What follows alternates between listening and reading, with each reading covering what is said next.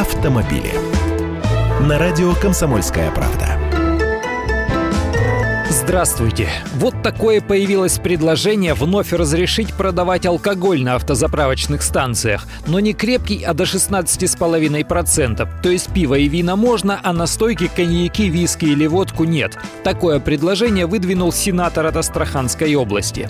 Не спешите возмущаться. Запрет на продажу алкашки на АЗС действовал не всегда. Он появился совсем недавно, в 2011 году. Это в России. За границей, даже в соседней Беларуси, продажа алкоголя на заправках в порядке вещей. Ну а что? Водители ведь совершеннолетние люди. Многие используют АЗС не просто как заправку или место для покупки расходников. Там и перекусить можно, что-то из продуктов купить. Заодно и алкоголь бы пошел. Мало ли куда человек едет, в гости, например.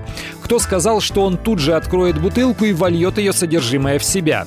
В пояснительной записке к законопроекту указано, что причинно-следственной связи между возможностью приобретения водителем автомобиля алкогольной продукции на АЗС и ее употреблением этим водителем не существует, а статистика показывает, что введение запрета не отразилось положительно на снижении количества пьяных ДТП. Но по прибыльности работы АЗС этот запрет нанес удар. До 15 или даже 20% выручки в нетопливном бизнесе давала алкогольная продукция. Кстати, санкции за нарушение там суровые, штраф 100 тысяч или конфискация алкоголя. Лично мне кажется, что перспектив у этого предложения нет. У нас, очевидно, идет борьба с алкоголизацией. Обращение к статистике здесь никого не волнует, алкоголь и руль рядом у нас не поставят.